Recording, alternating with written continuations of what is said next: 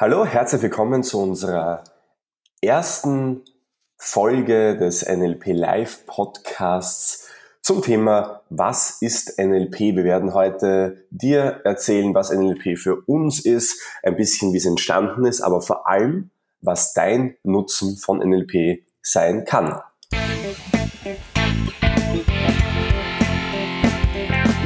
NLP Live, der Podcast für Frame Changer und Zukunftsbilder.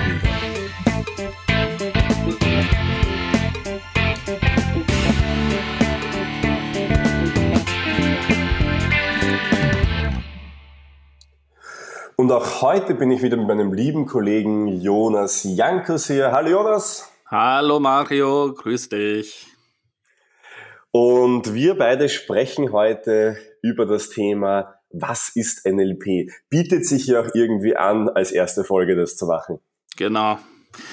Und ähm, vor allen Dingen bietet sich das an, weil viele drüber reden und nur wenige es gut definieren könnten, wenn man sie drum bitten würde.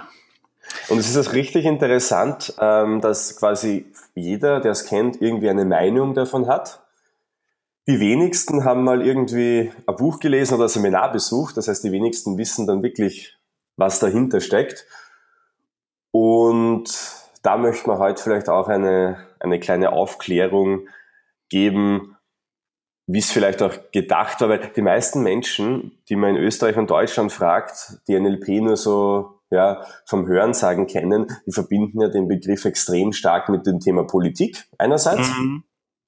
und andererseits mit dem Thema Manipulation und NLP ist, ja, wird oftmals als böse und ja, hinterhältige äh, ja, Manipulationstechnik. Ja mit dem Ge Gebrauchtwagenverkäufer aus den 80ern.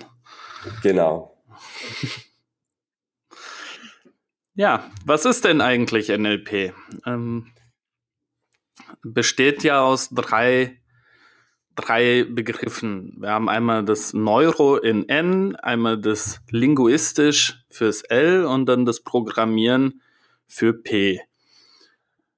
Genau, Neuro, das kommt ja aus dem Altgriechischen, ähm, von Neuron und kann man übersetzen mit Nerv.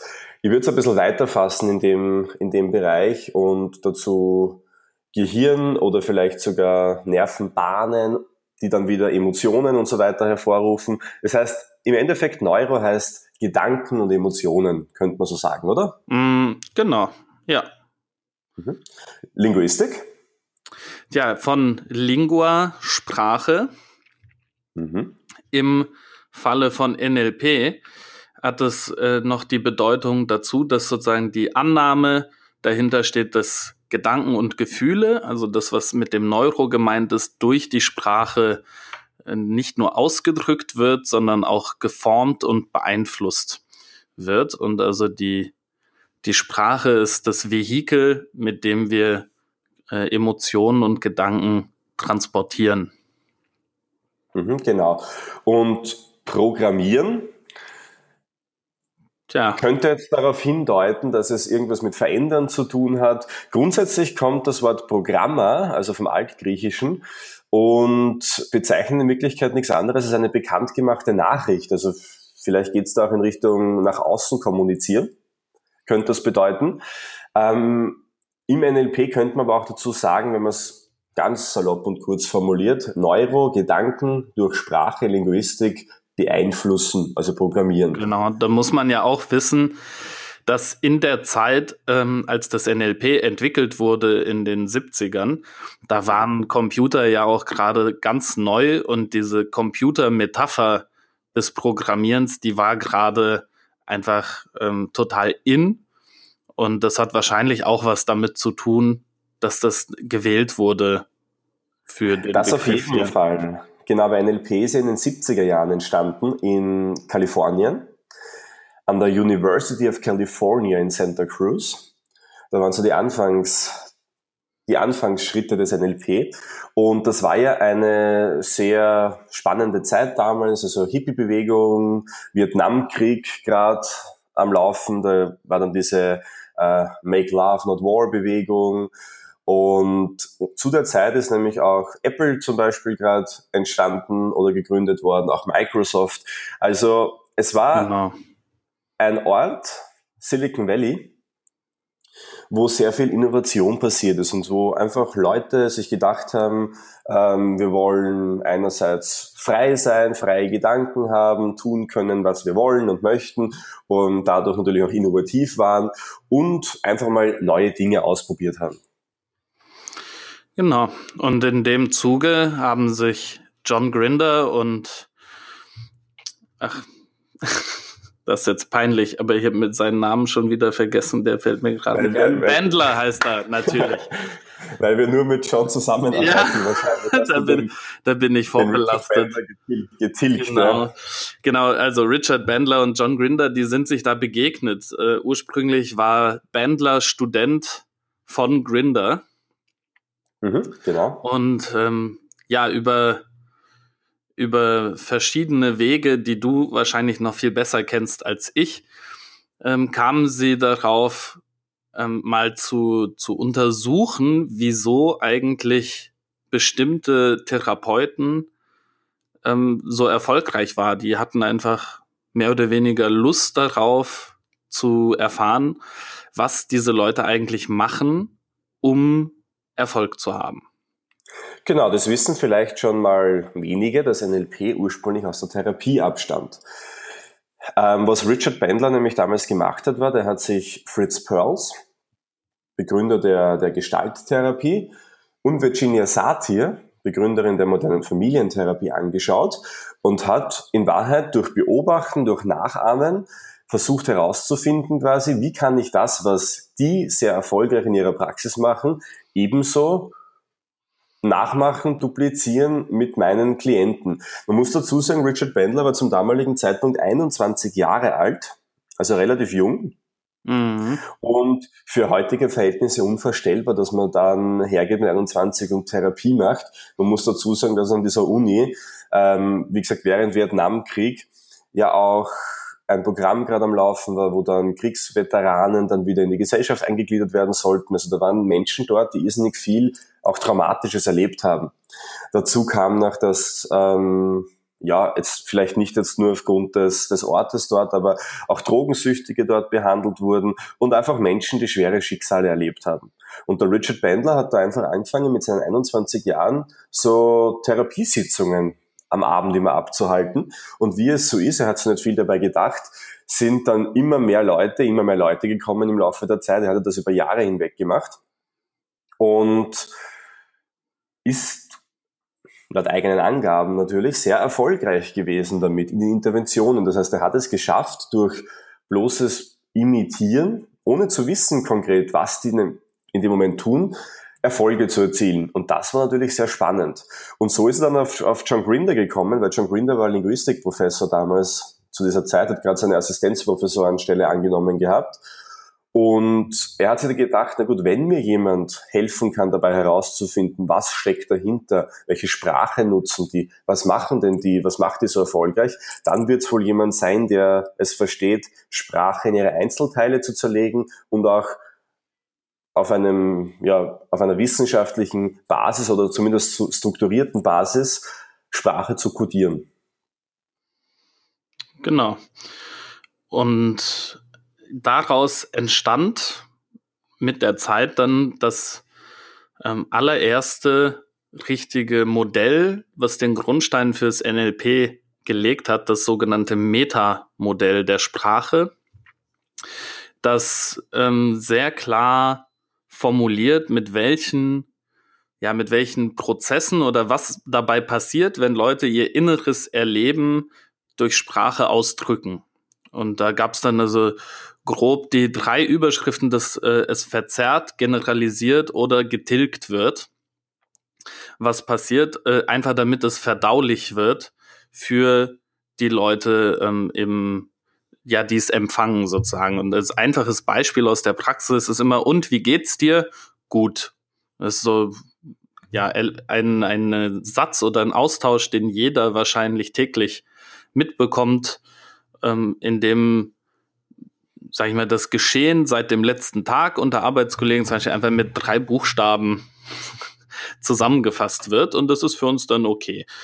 Wenn jeder anfangen würde, sehr ausführlich zu beschreiben, wie es ihm geht und dabei detailliert vorgehen würde, wäre das anstrengend für beide Parteien. Genau, also das erste Modell, und das ist ja auch der Grund, warum es neurolinguistisches Programmieren heißt, ja heute ist es ja viel mehr als nur Sprache.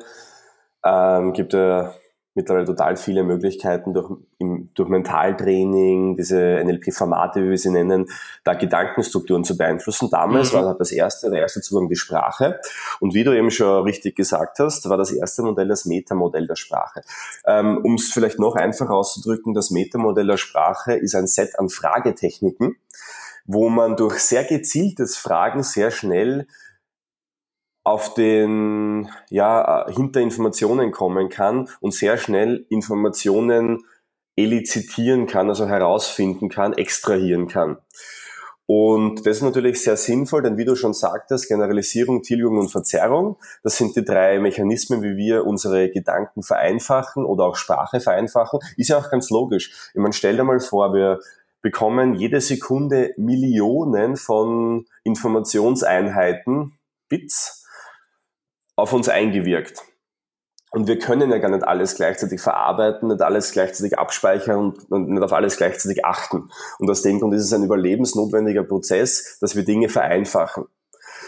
Und generalisieren bedeutet da im Wesentlichen, dass ich von einer Sache auf viele andere schließe das von einem Erlebnis, das auf alle anderen projiziere. Ganz typisches Beispiel sind diese Stereotypen oder Klischees, wo mhm. ich zum Beispiel sage, mhm. alle Deutschen sind Spießer. Ja. Wenn du jetzt versuchst, mich zu provozieren, ich bin nur Deutscher, wenn es mir nützt. Sonst bin ich Litauer. also. Stimmt auch. Ja, man, man, kann es ja mal versuchen. Und da ist natürlich schon, schon spannend, wenn es jetzt äh, in die Persönlichkeit geht, dass es uns ja sehr oft auch passiert, dass wir aus einzelnen Erfahrungen auf viele andere schließen. Manche Menschen machen zum Beispiel eine negative Erfahrung, wenn es um Präsentieren geht und, und in der Schule vielleicht, wo es unangenehm ist, wo sie vielleicht von anderen Mitschülern ausgelacht werden. Und dann projiziert sich quasi ein generalisierter Gedanke, ich bin schlecht im Präsentieren oder ich habe Angst im, beim Präsentieren und dann können die es in gar keinen Kontext mehr. Und das gibt es einfach in so vielen, so viele Beispiele davon, wo wir eine schlechte Erfahrung machen und deshalb alle anderen Erfahrungen von vornherein ausschließen. Und da hilft einfach NLP und diese Sprachtechnik, ähm, auf den Kern zu kommen, wieder ja, die Essenz der Information herauszufinden und das auf das eine Beispiel runterzubrechen, um das dann wieder in vielen Kontexten tun zu können. Genau. Praktische. Ja, ja ich, ein ganz anderes Beispiel, wenn ich ein Bewerbungsgespräch führe als Interviewer, dann ist das Metamodell mein allerbester Freund. Wenn ich nämlich versuche, genau herauszufinden, wie ein Bewerber tickt und wie gut er ähm, zu dem Profil passt, was ich suche, ähm, erwische ich mich regelmäßig dabei, dass ich fast ausschließlich mit diesen Metamodell-Fragen ähm, kommuniziere mit den Leuten, äh, eben um genaue Angaben zu bekommen, anstatt mhm. der tendenziell eher allgemeinen äh, Ausdrucksweisen, die halt üblich sind. Ich meine, wie oft reden wir einander vorbei, oder? Wie oft sind Situationen, wo wir glauben, wir sprechen vom, vom Gleichen, ja. dabei sprechen wir von komplett anders, anderen Dingen.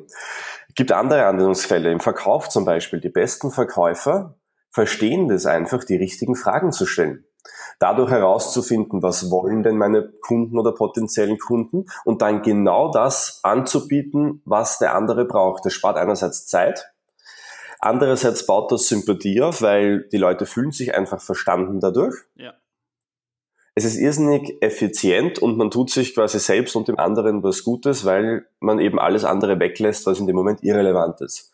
Also die richtigen Fragen zu stellen, ist im Verkauf, ähm, in, der, in der Führung ähm, herauszufinden, wie motivieren sich meine Mitarbeiter, ist doch eines der wichtigsten Dinge, wenn es um Führen geht. Mhm wie ticken meine Mitmenschen? Also all das kann man herausfinden, indem man gezielte Fragen stellt. Und das, was ich so lustig finde an der ganzen Sache ist, dass die meisten Menschen und eigentlich niemand lernt, richtige Fragen zu stellen. Wir lernen es nicht in der Schule, wir lernen es, ich habe es nicht im Psychologiestudium zum Beispiel gelernt. Nee, tatsächlich nicht. Äh, ich beobachte auch, dass eine generelle Tendenz besteht, wenn Menschen sich unterhalten, die beginnen sehr viele Sätze mit ich. Also, ne, ich mache eine Aussage über mein Leben, dann machst du eine Aussage über dein Leben. Dann mache ich wieder eine Aussage über mein Leben, dann machst du wieder eine Aussage über dein Leben. Und wir, wir haben einfach vielleicht kulturell, vielleicht auch allgemein keine Neigung dazu, genau herauszufinden, was der andere tut. Also wirklich dieses aktive Zuhören, was ja entsteht durch diese Fragen ist, ja, ist nicht Teil unseres normalen Umgangs miteinander in ganz weiten Teilen der Gesellschaft. Und was mir immer wieder auffällt, ist, selbst Menschen, die glauben, sie hören aktiv zu, tun es oftmals nicht, weil sie so in ihren eigenen Gedanken und in eigenen Mustern stecken, dass sie glauben, andere Menschen denken ohnehin so wie sie selbst und schaffen es dann wieder nicht, die anderen Personen zu verstehen. Also NLP ist ein Ansatz, wo wir davon ausgehen, dass jeder Mensch unterschiedlich ist. Das ist natürlich ein relativ einfacher Satz. Um es zu verstehen und zu integrieren, habe ich Jahre gebraucht. So einfach es auch sein mag, nämlich wirklich zu verstehen, dass jeder schon in den kleinsten Feinheiten einfach anders tickt und es in jeder Situation, in jedem Kontext aufs Neue gilt, die Menschen kennenzulernen. Da gibt es ein ganz äh, schönes Zitat, weiß jetzt nicht von wem das ist, aber der hat eben gesagt, der Mensch, der mich am besten kennt, ist mein Schneider, denn der nimmt jedes Mal, wenn er mich trifft, von neuem Maß und geht nicht von alten, ja, und geht nicht von alten Wertungen oder Bewertungen eben aus. Das ist clever. Und das sollten wir in der, in der Kommunikation eben auch machen, nämlich jedes Mal aufs Neue die Menschen zu, zu verstehen versuchen. Ja. Jetzt sind wir aber noch, noch zwei schuldig geblieben. Nicht, dass das jetzt offen bleibt. Wir haben ja Generalisierung schon besprochen, was das ist. Nämlich äh, vereinfacht uns natürlich auch das Leben, weil, ich meine, wenn wir jetzt das, zum Beispiel jedes Mal aufs Neue lernen müssten, eine Tür aufzumachen, ist es doch einfach, das auf alle Türen zu generalisieren und das dann immer zu können. Das heißt, das vereinfacht uns einfach auch das Leben. Ja. Ich mein, Tilgungen auf der Hand, ja? Nee, äh, ist okay. Ich häng's hinten dran hängt hinten dran. Tilgungen sind Mechanismen, Vorgänge, wo wir bewusst Dinge ausklammern oder weglassen. Das machen wir in der Sprache dauernd. Wir können nicht alles erzählen, was in uns vorgeht. Das ist gar nicht möglich. Das ja, würde uns massiv überfordern. Genau. Das heißt, wir, wir lassen ja von Natur aus schon einfach Dinge weg in unserer Kommunikation aber natürlich auch in unserer Wahrnehmung schon an sich. Das heißt, im NLP geht es auch darum, wie kann ich vielleicht meine Wahrnehmung wieder auf, auf andere Dinge lenken, denn ähm, eben mal eine Analogie gehört, die ich sehr treffend finde. Wenn man sich äh, ein Fußballfeld vorstellt, und das ist alles an Informationen, was verfügbar wäre, dann ist unsere bewusste Wahrnehmung eine Briefmarke auf diesem Fußballfeld. Ja. Alles andere tilgen wir rundherum. Und natürlich nützt es uns etwas durch gezielte Sprache, durch gezieltes Fragestellen, auch den Fokus so zu verändern, dass wir einfach mehr Informationen, nämlich den Rest dieses Fußballfelds auch herausfinden. Na, oder zumindest, dass wir uns bewusst werden, wo ist die Briefmarke und wo ist das Fußballfeld. Ich glaube, allein, alleine auch zu verstehen, dass man tilgt oder dass du tilgst, das ist auch schon wertvoll und nicht weniger anspruchsvoll zu erreichen. Äh, ich würde an dieser Stelle vielleicht ganz kurz, um das zu demonstrieren, den Hörern ähm, eine kleine Aufgabe vorschlagen. Nämlich, wenn du dich umschaust, da wo du jetzt bist, ist ganz egal wo, und einfach nur mal versuchst, grob zu zählen, wie viele rote Dinge um dich herum sind. Dann wirst du mir jetzt zwar sagen können, wie viele rote Dinge du gesehen hast, ich will aber eigentlich wissen, wie viele grüne Dinge du gesehen hast. Und das wird, dürfte in den meisten Fällen jetzt ganz schön schwer sein, weil das, was wir suchen, bestimmt das, was wir sehen. Sprichwörtlich, so geht es genau. auch mit den Gedanken. Das heißt, darauf, wo wir den Fokus richten, das wird dann im Endeffekt auch passieren, allein dadurch, dass wir unseren Fokus darauf richten. Genau. Und was ich Tony Robbins zum Beispiel sagt immer, wo der, wo der Fokus hingeht, fließt auch die Energie hin. Ganz genau. Also wir haben in diesem Sinne Einfluss, wir können nicht verhindern, dass wir tilgen. Wir können aber Einfluss darauf nehmen, was getilgt wird und was nicht. Mhm. Ja, und ich glaube, die, die, die, das schönste Beispiel ist einfach, wenn wir mal anfangen, manche Menschen sehen ja oftmals auch nur schlechte Dinge oder negative Dinge oder Probleme. Und selbst da gelingt es mit NLP einfach den Fokus zu verändern und einfach mal da die Energie auf die positiven Sachen drauf zu richten so wie du es ja schon angesprochen hast in unserer Intro-Folge, dass du quasi Stau nicht als Stau siehst, sondern als Möglichkeit, dir deine Hörbücher länger zu hören und zu lernen. Und so gibt es halt total viele Beispiele, wie wir aus unterschiedlichen Situationen einfach etwas Positives ziehen können. Und das Spannende an der Sache ist, dass die erfolgreichsten Menschen genau das tun. Die sehen keine Probleme, sie sehen Chancen. Das ist natürlich so ein sehr abgedroschener Begriff. Aber auch das ist etwas, was ein Prozess ist, den es erst zu verstehen und zu lernen gibt, nämlich nicht drüber nachdenken zu müssen, sondern es intuitiv in uns drinnen zu haben, sofort gleich ähm, einen positiven Nutzen vielleicht daraus ziehen zu können. Und NLP ist deshalb so, so hilfreich und wirksam, weil es eben auch unser Mindset darauf schult, die positiven Dinge zu sehen. Genau. Die positiven Dinge, die man sieht, das vielleicht noch als kleinen, kleinen Beisatz, den ich immer auch ganz wichtig finde, ist, das hat tatsächlich messbare Auswirkungen auch auf die Gesundheit auf allen Ebenen. Also da gibt's viele, viele Hinweise und Belege dafür, dass optimistische Menschen oder solche, die in der Lage sind, das Glas halb voll zu sehen, einfach gesünder sind, weniger krank werden, kürzer krank sind, wenn sie krank werden und länger leben. So, was fehlt uns jetzt noch? Wir haben die Verzerrung. Die Verzerrung. Also zusammengefasst Generalisierung von einem auf viele schließen, Tilgung einfach Dinge weglassen. Und die Verzerrung ist, wir nehmen vereinfacht gesagt die Dinge mal von vorn weg komplett anders wahr, als sie eigentlich sind. Das macht man natürlich auch immer, weil natürlich bestimmt, wie wir Dinge wahrnehmen, unsere subjektive Landkarte, unsere Filter, die wir im Laufe der Zeit uns angeeignet haben. Das, klassisch, das klassischste Beispiel für eine Verzerrung ist zum Beispiel, du schaust eine Person an, die mit verschränkten Armen da sitzt. Ja. Und der erste Gedanke, der dir in den Sinn kommt, ist, die Person ist abgeneigt oder ablehnend mir gegenüber. Ist natürlich vollkommener Blödsinn. Wir interpretieren da Dinge rein. Das heißt, es wird quasi komplett etwas anderes damit verbunden, was es eigentlich ist. Es könnte auch sein, dass der Person einfach kalt ist oder es angenehm ist oder was auch immer. Und auch da gilt es dann im NLP, diese Verzerrungen sprachlich aufzubrechen und zu schauen, okay, woran liegt es wirklich, was steckt wirklich dahinter und einfach auch zu verstehen, wieder mal zu verstehen, wie ticken unsere Mitmenschen und wie ticke ich selbst. Genau. Denn unsere Verzerrungen geben sehr viel Aufschluss darüber, wie wir die Welt wahrnehmen, wie wir Dinge in Relation, in Verbindung setzen. Genau. Tendenziell äh, ist es ja so, dass alle Menschen die Welt zu ihren Gunsten interpretieren. Also wir haben, ein, wir haben eine, eine psychologische Neigung dazu, alles so zu interpretieren, dass wir vor uns selber besser dastehen.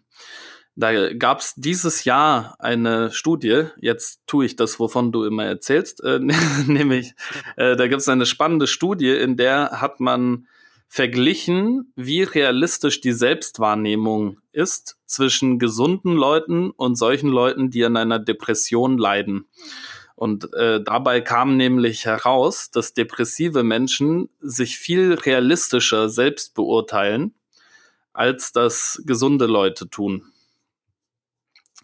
Ähm, das heißt, und das ist jetzt meine, meine Interpretation, ähm, das könnte bedeuten, dass diese negative Weltsicht, die mit einer Depressi Depression einhergeht, äh, dafür sorgt, dass unser positives Selbstbild zu einem realistischen Selbstbild wird.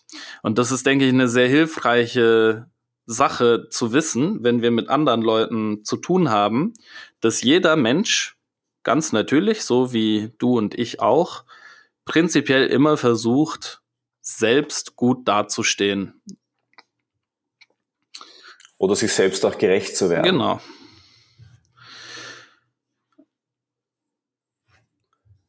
Und ja, also das Metamodell der Sprache ist quasi ja das, das erste Modell gewesen. Es gibt mittlerweile unzählige andere. Also ich glaube, da haben wir mal einen guten, einen guten Bogen, eine gute Einleitung geschafft.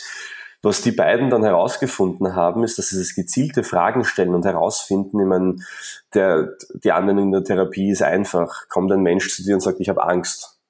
Das ist natürlich sehr, sehr verschleiert und ungenau. Und die mhm. Therapeuten damals haben einfach versucht, auf dieses Fragestellen herauszufinden, okay, woran liegt's? Ähm, was ist diese Angst genau? Und wenn man da ein paar gute Fragen stellt, kann man das sehr schnell auch herausfinden. Und das war eben die Erkenntnis daraus. Was äh, sehr spannend war an der Sache, ähm, es gab dann noch einen weitere, eine weitere Quelle im NLP, nämlich den Milton Erickson. Und der ist also war Arzt und Psychotherapeut und eben einer, der die Hypnose maßgeblich beeinflusst hat, die moderne.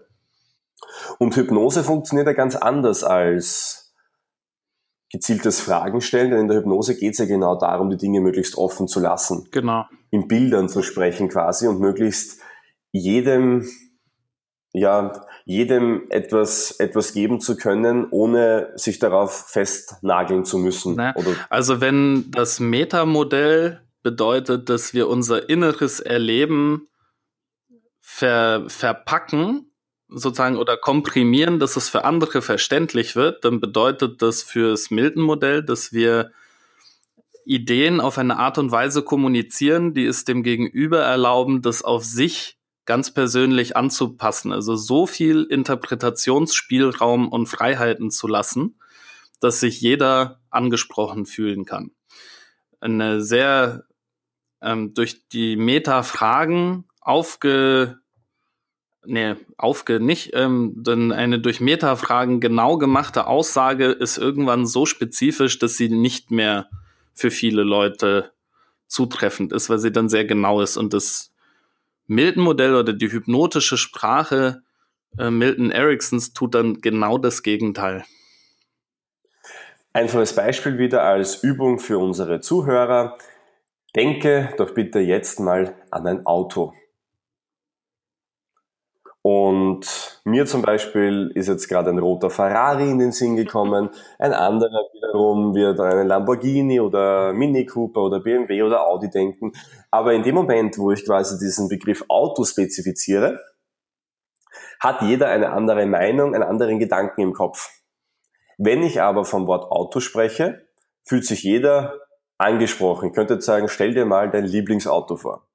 Das heißt, hypnotische Sprache ist eine Sprache, die Worthülsen bildet, wo jeder seine eigene Interpretation reinbauen kann und sich jeder wieder verstanden fühlt. Man könnte auch sagen, Metamodell auf der einen Seite ist spezifisch mit einer Person reden und verstehen, was steckt wirklich dahinter. Und das Milton-Modell eben ist das Gegenteil vom Metamodell von Milton H. Erickson eben. Da geht es darum, es möglichst offen zu lassen, sodass jeder etwas damit anfangen kann. Ja, da und da empfehle ich, weil ja jetzt auch bald WM ist. Ich habe ein äh, Interview mit Yogi Löw mir angeschaut und da wird er, wird er gefragt, Herr Löw, worauf kommt es denn an, um so einen Titel verteidigen zu können? Und was er dann antwortet, das ist Milton Erickson Sprache in purer Form. Weil dann erzählt er, wir brauchen natürlich Teamgeist und eine nötige Hartnäckigkeit. Wir müssen uns konzentrieren und unsere Ziele verfolgen und nicht nachlassen. Irgendwie sowas. Klingt total super. Was genau er jetzt eigentlich mit seiner Mannschaft vorhat, wird daraus aber nicht deutlich. Genau, man kann ihn nicht darauf festnageln. Das heißt, man kann jetzt nicht irgendwie sagen, du hast nicht dein Ziel erreicht, weil es so schwammig genau. formuliert war, dass man alles damit ja, in Verbindung setzen kann.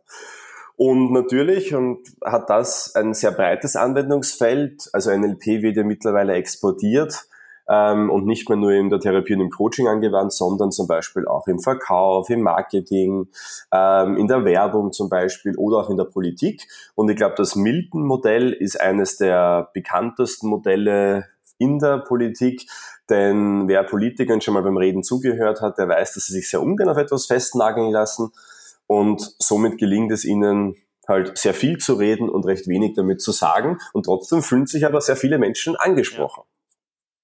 Das heißt, auf die Frage, nutzen Politiker NLP? Ja, äh, es nutzen auch viele andere Personen NLP. Und da habe ich jetzt dann wieder die Meinung, dass Ausbildung ähm, in gewisser Weise auch schützt, nämlich vor Fehlinformation.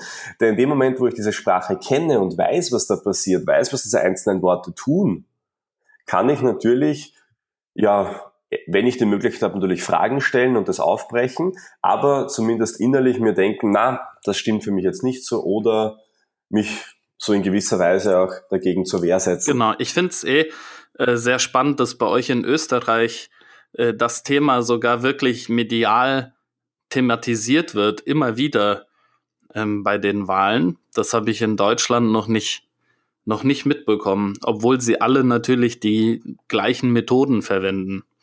Also ist jetzt nicht so, als würden österreichische Politiker total anders ins Mikrofon sprechen, als das Deutsche tun. Naja, da ist vielleicht auch gleich ein, ein Grundgedanke, wo wir gleich den nächsten, nächsten Step gehen können, denn NLP bedeutet ja die Modellierung von Exzellenz.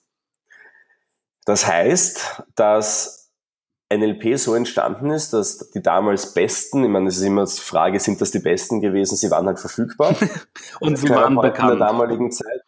Sie waren bekannt und sie waren halt auch gut in dem, was sie gemacht haben. Ähm, einfach durch Modellierung, also durch Nachahmen, Nachmachen und danach Codierung ähm, diese Muster elizitiert wurden, quasi, also codiert wurden. Und so ist es quasi NLP entstanden. Natürlich war dann der nächste Schritt zu sagen, na gut, wenn das mit der Therapie funktioniert, kann ich das mit allen möglichen Bereichen machen. Das heißt, es gibt ein Sprachmuster, wo ein sehr bekannter NLPler auch große Redner modelliert hat, zum Beispiel ja Martin Luther King, große amerikanische Politiker, aber auch bis zurückgehend die Bibel zum Beispiel analysiert hat und da gewisse Sprachmuster herausgeschrieben ähm, hat und daraus sind dann zum Beispiel Schlagfertigkeitstechniken oder Redetechniken entstanden, die jetzt auch im NLP Einklang gefunden haben. Es gibt jetzt viele, viele Methoden aus dem Mentaltraining, aus dem Coaching. Also NLP ist ja ein sehr ein sehr allgemein breites Feld. Und wenn man es dann nicht schafft, es in den Kontext zu transferieren, ist es zu allgemein schon fast, weil man einfach alles damit Genau, also kann. vielleicht auch eine Sache, die sehr, sehr wichtig wäre, ähm, ist mal klarzustellen, eine der häufigsten Rückmeldungen zum Thema NLP ist, dass die Leute sagen, das ist unwissenschaftlich.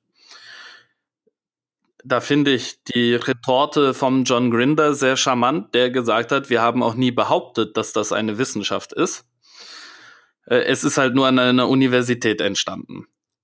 Und das Wichtige, finde ich, das hat ja auch einen Wandel durchgemacht. Es hat angefangen als Kommunikationsmodell, dann wurde das zu einem Kasten von Methoden, die alle derselben Philosophie folgten, dass man eben Gedanken und Gefühle über die Sprache gezielt beeinflussen kann. Und in seiner modernen modernen Variante ist NLP zusätzlich auch noch sowas wie, wie ein Lifestyle oder wie eine, eine Lebenseinstellung für viele Leute, die einfach auf kontinuierlicher Verbesserung, auf Flexibilität basiert und ähm, einfach auf dem, dem philosophischen Grundsatz zu sagen, es geht immer noch ein bisschen besser ähm, und Weiterentwicklung ist ein Wert an sich. Und das ist, glaube ich, sehr wichtig zu unterscheiden, dass ähm, einfach dadurch, dass es ein offener Begriff ist, der niemandem gehört, dass es Tausende und Abertausende von Anbietern gibt in diesem Bereich, dass was NLP ist, immer die Antwort darauf hängt immer auch davon ab, wen man fragt. Genau, ja.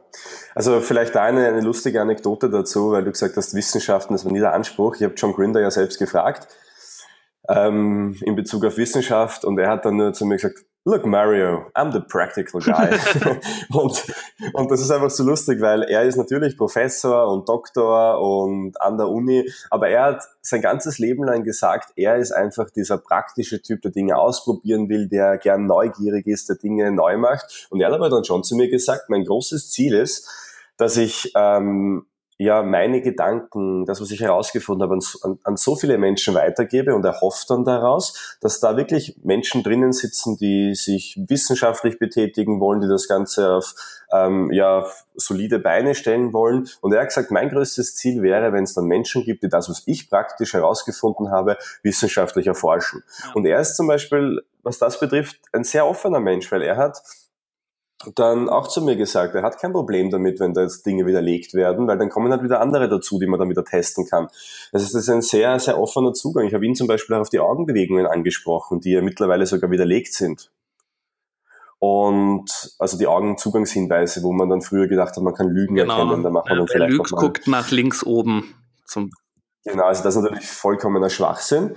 Und er hat natürlich gesagt, oh, okay, I knew that already. und, und und solche Sachen, das ist halt, es ist halt, ja, gar nicht so der Anspruch gewesen. Und dann kommen halt viele Menschen her und sagen, ja, das ist keine Wissenschaft. Auf der anderen Seite, zum Beispiel das Thema Rapport und Spiegelneuronen, das ist ja der, der Klassiker, wo, wo in den 70er Jahren etwas entdeckt wurde, was in den 90er Jahren dann wirklich auf breiter Basis wissenschaftlich erwiesen ist. Und davon gibt es einfach viele Beispiele. Also ich glaube, NLP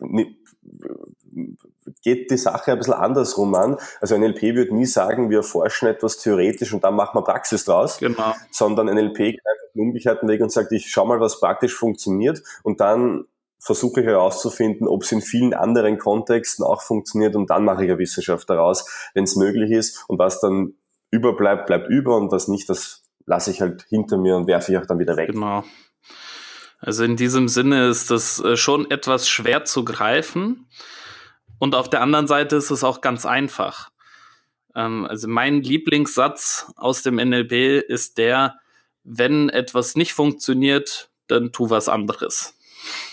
Und der ist natürlich nicht besonders wissenschaftlich oder äh, ja, irgendwie streng akademisch, aber eben hochgradig praxisorientiert und das muss man auch erstmal schaffen, umzusetzen, sich einzugestehen, dass etwas nicht funktioniert, was man gerade versucht, und dann eine Ersatzmethode zu finden, die das gewünschte Ziel erreicht. Genau, es macht halt einfach irrsinnig flexibel. Äh, und einer meiner Trainer hat immer gesagt, NLP ist die Gebrauchsanweisung fürs Gehirn. Das heißt, im Wesentlichen lernst du einfach, Menschen verstehen. Also es ist total interessant. Also ich habe, wie gesagt, Einblicke aus der Psychologie, aus der Psychotherapie und im NLP. Und NLP ist der praktischste Zugang, wo man sich am schnellsten etwas mit rausnehmen kann, wie Menschen ticken, wie Menschen funktionieren. Und wenn ich natürlich dann verstanden habe, wie Menschen funktionieren, dann kann ich natürlich meine eigenen Verhaltensmuster verstehen. Ich kann meine Kommunikation so verändern, anpassen, dass sich meine Verhaltensmuster auch zum Positiven für mich verändern. Ich kann aber auch natürlich, und das ist einer der coolsten Ansätze, wenn es wieder um Modellierung von Exzellenz geht, ich kann mir anschauen, in welchem Bereich möchte ich denn wirklich gut werden? Und es kann jetzt sein, dass ich der beste Tänzer werden möchte der Welt. Es kann jetzt sein, dass ich der beste Maler werden möchte. Es kann sein, dass ich der beste Verkäufer werden möchte. Es muss auch nicht sein, dass du der Beste werden willst. Es kann auch sein, dass du einfach nur wirklich gut werden willst oder dich verbessern möchtest. Also egal in welchem Kontext, ob, ja, bei mir war es so, ich wollte einfach der, der beste NLP-Trainer werden. Und was ich mir dann halt angeschaut habe, waren natürlich die Besten, die es gegeben hat. Und NLP hat dann diesen Ansatz, wenn du gut werden willst, dann schau dir eben die Besten an, die du finden kannst, so wie damals eben Pearl, Sauti und Ericsson da waren in der Therapie und modelliere das Verhalten und schau dir ihre Gebrauchsanweisung an und lerne ihre Gebrauchsanweisung und setze es selbst für dich um. Und da geht es nicht um simples Nachhelfen, sondern setze es so um, dass es für dich, zu dir passt und in dein Leben integrierbar ist. Und aus dem Grund ist für mich auch NLP das Erfolgsmodell schlechthin, weil der ganze, das ganze Mindset einfach darauf ausgerichtet ist, wie kann ich jeden Tag ein Stückchen besser genau. werden? Wie kann ich mir das Beste abschauen von dem, was mich interessiert, was ich möchte und wie kann ich einfach selbst so gut werden? Und ähm, wie gesagt, der Erfolg gibt dem NLP durchaus recht, denn teilweise die erfolgreichsten Menschen, die ich kenne, die haben eben NLP-Erfahrung, die machen das. Umgekehrt muss man sagen, das sage ich auch immer dazu, nicht jeder, der NLP macht, wird auch erfolgreich. Ähm, trotzdem ist es so, dass es einfach ein irrsinnig effizientes Modell ist und wenn man dann ja, mit, mit Menschen spricht, die viel erreicht haben, dann nutzen die eben genau diese Gedankengänge, Denkstrukturen und auch Methoden. Ja. Und ich denke letzten Endes, trotz aller Kritik ist äh, ja doch auch die Frage angemessen, wie kommt es, dass in jeder, und ich meine wirklich in jeder Trainerausbildung, Coachausbildung, Rednerausbildung, Führungsausbildung, klassischen Kommunikationsausbildung, klassische Kommunikationsausbildung, ja. es sind immer Dinge dabei, die ursprünglich im NLP formuliert wurden. Und das wirklich konsequent. Manchmal kennen die Leute es woanders her oder es ist auch ein bisschen anders und es wird anders genannt, aber unterm Strich ist es häufig, sind es wirklich häufig Methoden, die ganz ursprünglich da aus den 70ern und frühen 80ern kommen von Bandler und Grinder und ähm, den Leuten, die sie umgeben haben. Und das, ja, es hat sich einfach bewährt. Es sind einfach bewährte Kommunikationsmethoden, die eben qualitativ äußerst wertvoll sein können, wenn sie richtig eingesetzt sind. Genau. Und ich würde eben sagen, in diesem Sinne schließen wir auch so ein bisschen den Kreis, denn ähm, auch zu dem, was wir machen, denn wir haben ja gesagt, NLP ist so allgemein gültig teilweise, dass man quasi sich in jedem Kontext explizit anschauen muss. Ähm, was kann ich mir dafür mitnehmen? Was kann ich mir daraus mitnehmen? Weil es einfach auch so viele Methoden schon gibt. Und deshalb haben wir gesagt, ein Massenseminar bringt da gar nichts, weil der Transfer in die Praxis einfach fehlt. Beziehungsweise musst du es halt dann selbst tun. Und das schaffen halt auch die wenigsten. Ist auch ganz klar, wenn man, wenn man nicht so wirklich Ahnung von dem, von dem Gebiet hat, das gleich zu transferieren, ist einfach schwer. Jetzt haben wir halt gesagt, wir machen NLP in Kleingruppen. Das heißt, wir haben die Möglichkeit, explizit das in deinen Kontext zu übersetzen was NLP bedeutet. Und so können wir auch sicher gehen, dass du dir ganz bestimmt auch was mitnimmst für für dich. Und das ist uns besonders wichtig, denn egal in welchem Kontext du, ich meine, wir haben da eh schon einige rausgearbeitet auch. Ähm, wenn du jetzt sagst, ich möchte mich nur persönlich weiterentwickeln, dann ist der klare Ansatz zu, zu verstehen, wie tick ich selbst, wie funktioniert mein, mein eigenes Gehirn, wie funktionieren meine Verhaltensmuster und wie kann ich meine eigenen Verhaltensmuster positiv verändern für die Persönlichkeitsentwicklung. Das ist quasi der, der größte Anteil. Diese ganzen Life-Coaches, die es gibt und Motivationstrainer, die nutzen alle NLP in, in, rein, in reinst Form, um eben Menschen dazu zu bringen, sich selbst positiv zu beeinflussen und zu verändern. Wenn du jetzt zum Beispiel jemand bist, der anderen etwas beibringt, Lehrer zum Beispiel oder aber so wie wir Trainer oder Coach, dann macht es natürlich extrem viel Sinn, seine Wahrnehmung zu schulen, NLP-Methoden dafür einzusetzen, um zu verstehen, was wo, wo stehen Menschen momentan und was brauchen sie, um wohin zu kommen. Also wenn man Menschen weiterhelfen möchte, gibt es nichts Wichtigeres, als zu verstehen, wie ticken die und was brauchen die. Und auch das findest du mit NLP heraus. Und das ist natürlich jetzt ein Ansatz, der auch in der Führung natürlich wieder überaus, überaus relevant ist, zu wissen, wie ticken meine Mitarbeiter, was brauchen meine Mitarbeiter, wie spreche ich mit ihnen, damit sie möglichst die gemeinsamen Ziele erreichen. Ja, Verkauf und Vertrieb, äh, ich glaube, es gibt unzählige Beispiele, die richtigen Fragen stellen, im richtigen Mindset an die Sache rangehen, genau. ähm, mein Gegenüber kennenlernen. Also da könnte ich endlos. Wir haben ja wirklich nur an der Oberfläche gekratzt jetzt. Es gibt so viele Methoden, die auch mit dem NLP genau. zu tun haben, die wir noch nicht genannt haben. Nur mal als Beispiel, dass Basketballspieler Freiwürfe visualisieren in Hypnose und dadurch messbare Steigerungen in ihrer Freiwurfquote erleben.